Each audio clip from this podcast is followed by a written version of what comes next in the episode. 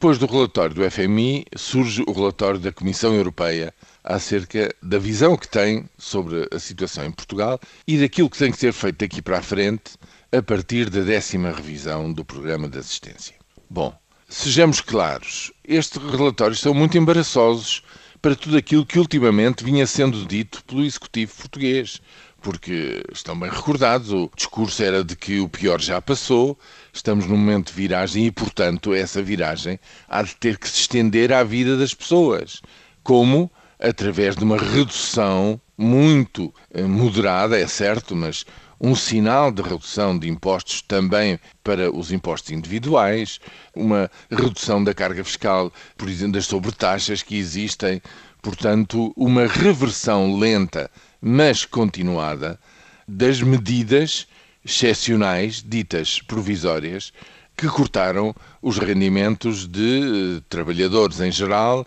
dos trabalhadores da função pública em particular e dos aposentados e reformados. Ora bem, o que tanto o FMI como a Comissão Europeia vêm agora dizer é que os cortes têm que ser transformados em cortes permanentes, ponto 1, um, que os salários, para poderem continuar a ser competitivos na próxima década, os salários em geral na economia deveriam ser cortados entre 2% e 5%, e que as medidas de austeridade no orçamento de Estado, nas despesas do Estado, têm de prosseguir para que nos próximos anos os déficits caem para 2,5%, depois 2%, depois 1,7%, até 2017. Ou seja, há aqui um caminho que está delineado ao, ao pormenor, quer dizer, o máximo do déficit, a redução da despesa pública,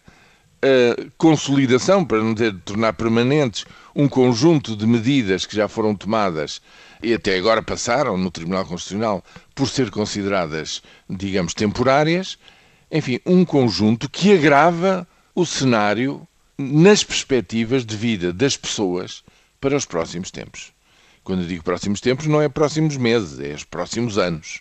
E isto, julgo eu, é muito embaraçoso quando, em vésperas de eleições, não só se acenava com um alívio, como se pressionava e se continua a pressionar fortemente o principal partido da oposição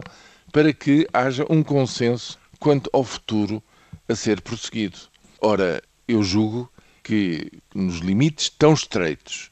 que são fixados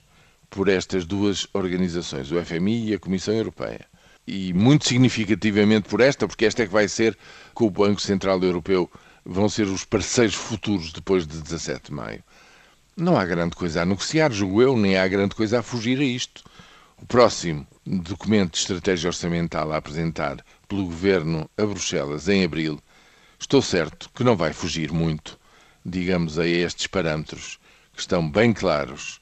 nestes relatórios embaraçosos da Troika em relação à décima avaliação do programa de Portugal.